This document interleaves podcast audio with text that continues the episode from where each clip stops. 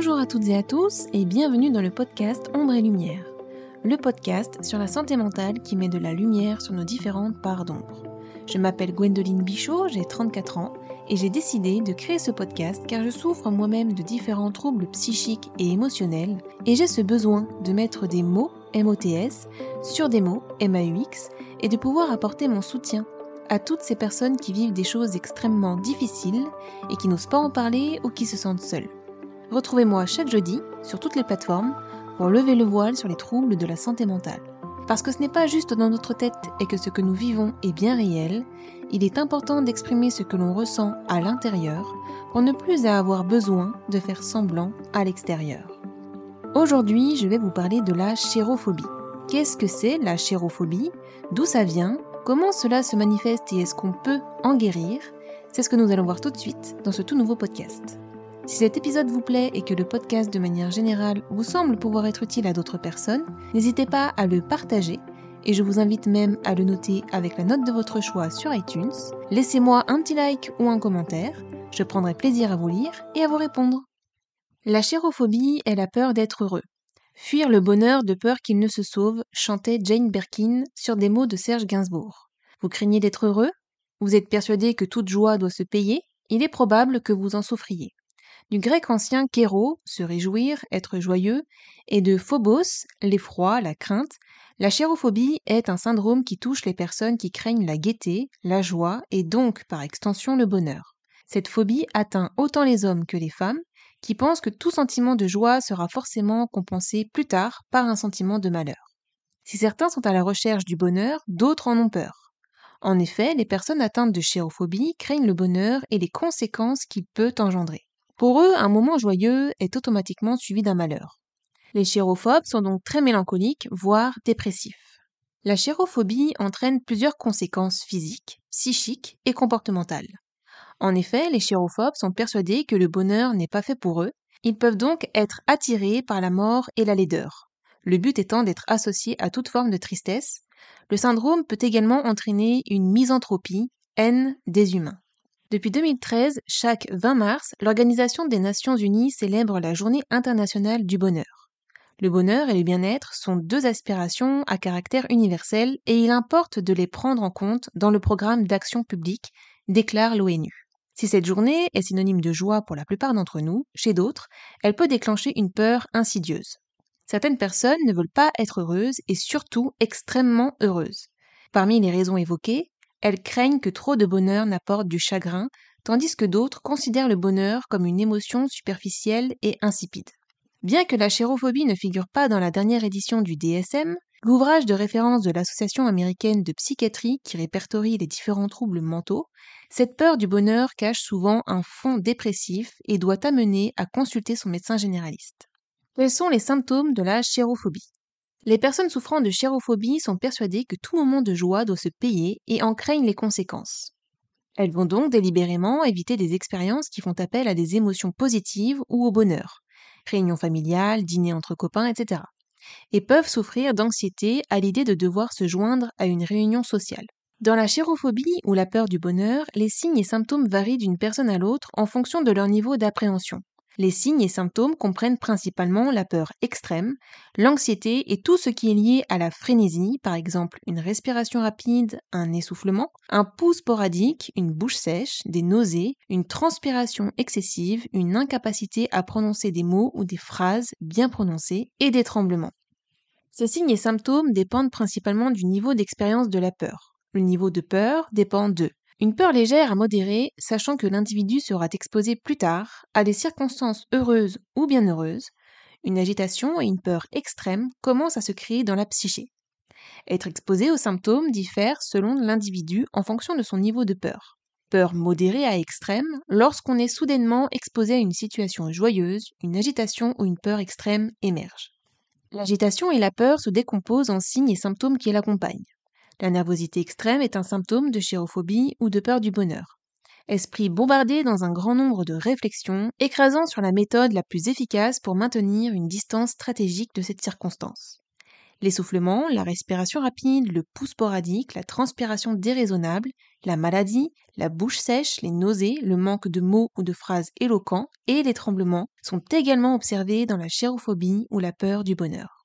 Une agitation extrême est un autre symptôme de la chérophobie ou la peur du bonheur. L'individu n'est pas prêt à s'asseoir à un endroit et il ou elle fuit les circonstances. Les signes et symptômes de la chérophobie ou de la peur du bonheur peuvent être physiques, émotionnels et mentaux. La nervosité et la peur peuvent aller de légers sentiments d'inquiétude à une véritable crise de panique. Certains des signes et symptômes mentaux de la chérophobie ou de la peur du bonheur sont pensée obsessionnelle, difficulté à envisager autre chose que la peur, des images et ou des films de joie vraiment horribles, sentiment de fausseté ou d'être isolé de vous-même, peur de perdre le contrôle ou de devenir fou, peur de s'évanouir. Certains des signes et symptômes émotionnels de la chérophobie ou de la peur du bonheur sont L'anxiété anticipative est un symptôme émotionnel de la chérophobie ou de la peur du bonheur. Angoisse persistante sur les occasions à venir qui inclut la joie.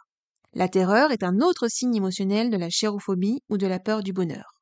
Une appréhension industrieuse et accablante de la même chose.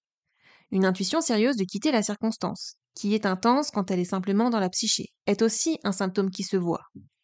Certains des signes et symptômes physiques de la chérophobie ou de la peur du bonheur sont les étourdissements, les tremblements des mains et des jambes sont des symptômes de chérophobie. Essoufflement, palpitations, battements cardiaques rapides ou accélération du rythme cardiaque, douleur thoracique ou malaise, tremblements, transpiration, nausées ou problèmes d'estomac, se sentir précaire, les yeux larmoyants, étourdis ou évanouis, Sensation d'engourdissement ou de frisson, bouffée de chaleur.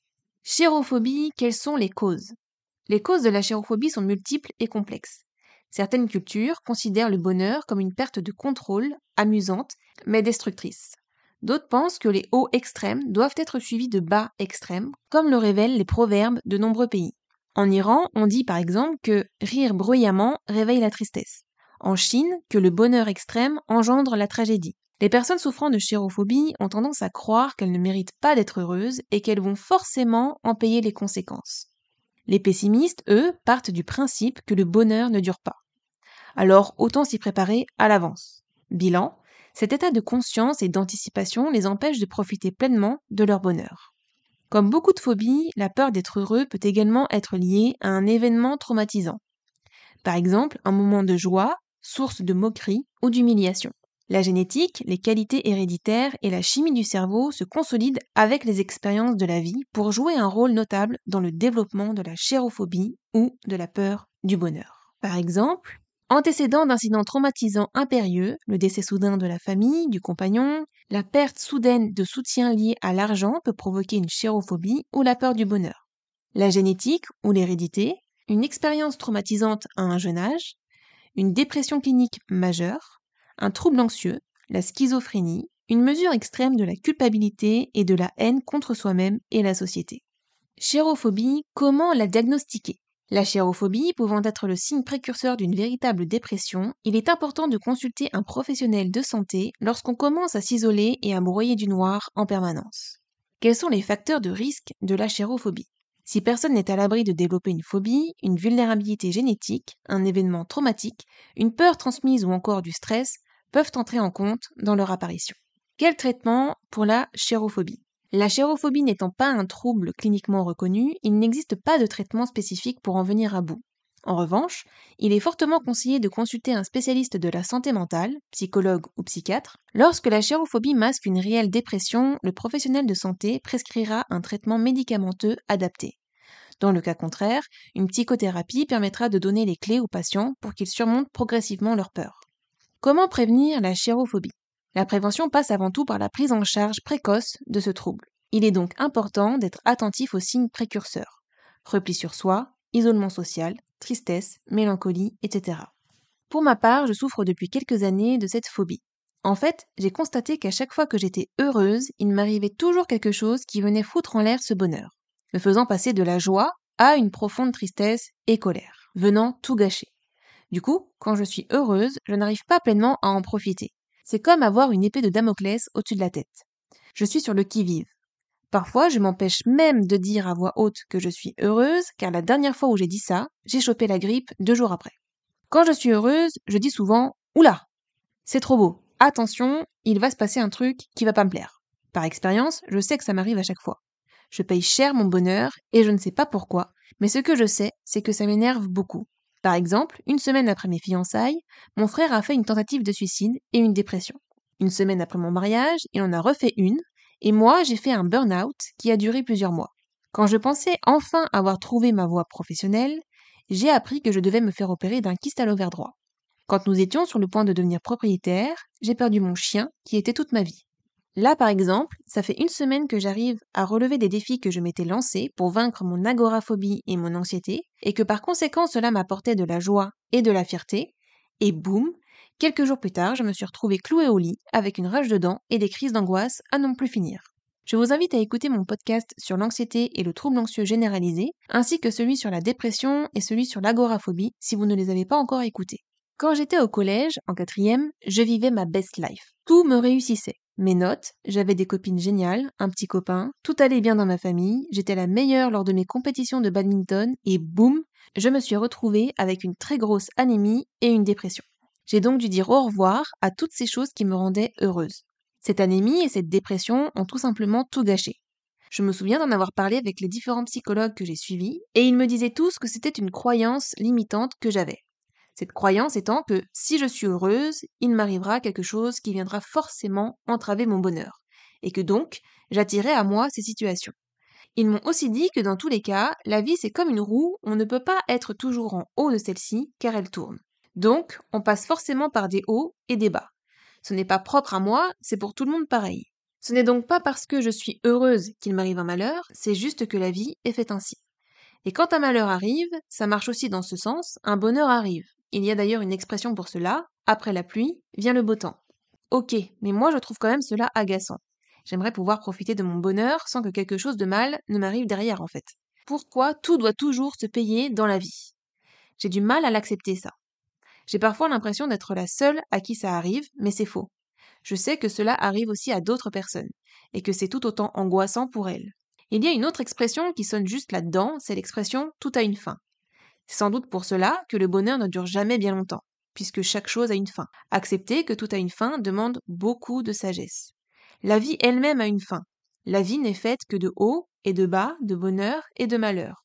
La vie est comme une chaîne de montagnes. Parfois nous sommes au sommet, parfois nous sommes en bas, et c'est comme ça. Il faut juste l'accepter et tenter de gérer au mieux lorsque nous sommes en bas de la montagne. Apparemment, la thérapie d'exposition est la plus efficace pour traiter la chérophobie ou la peur du bonheur. La plupart des thérapeutes commencent le traitement par une thérapie d'exposition accompagnée de certains médicaments. Mais moi, je pense que l'on peut en guérir sans rien faire de tout cela. Il faut simplement faire un travail sur nous-mêmes. Accepter que la vie est faite ainsi. Ne pas penser au pire quand nous sommes heureux. De toute façon, on sait qu'il se passera quelque chose, alors autant l'accepter, profiter du bonheur quand il est là, et lorsque quelque chose viendra tout gâcher, on avisera. En théorie, ça a l'air plutôt simple, non? Il faut maintenant passer à la pratique.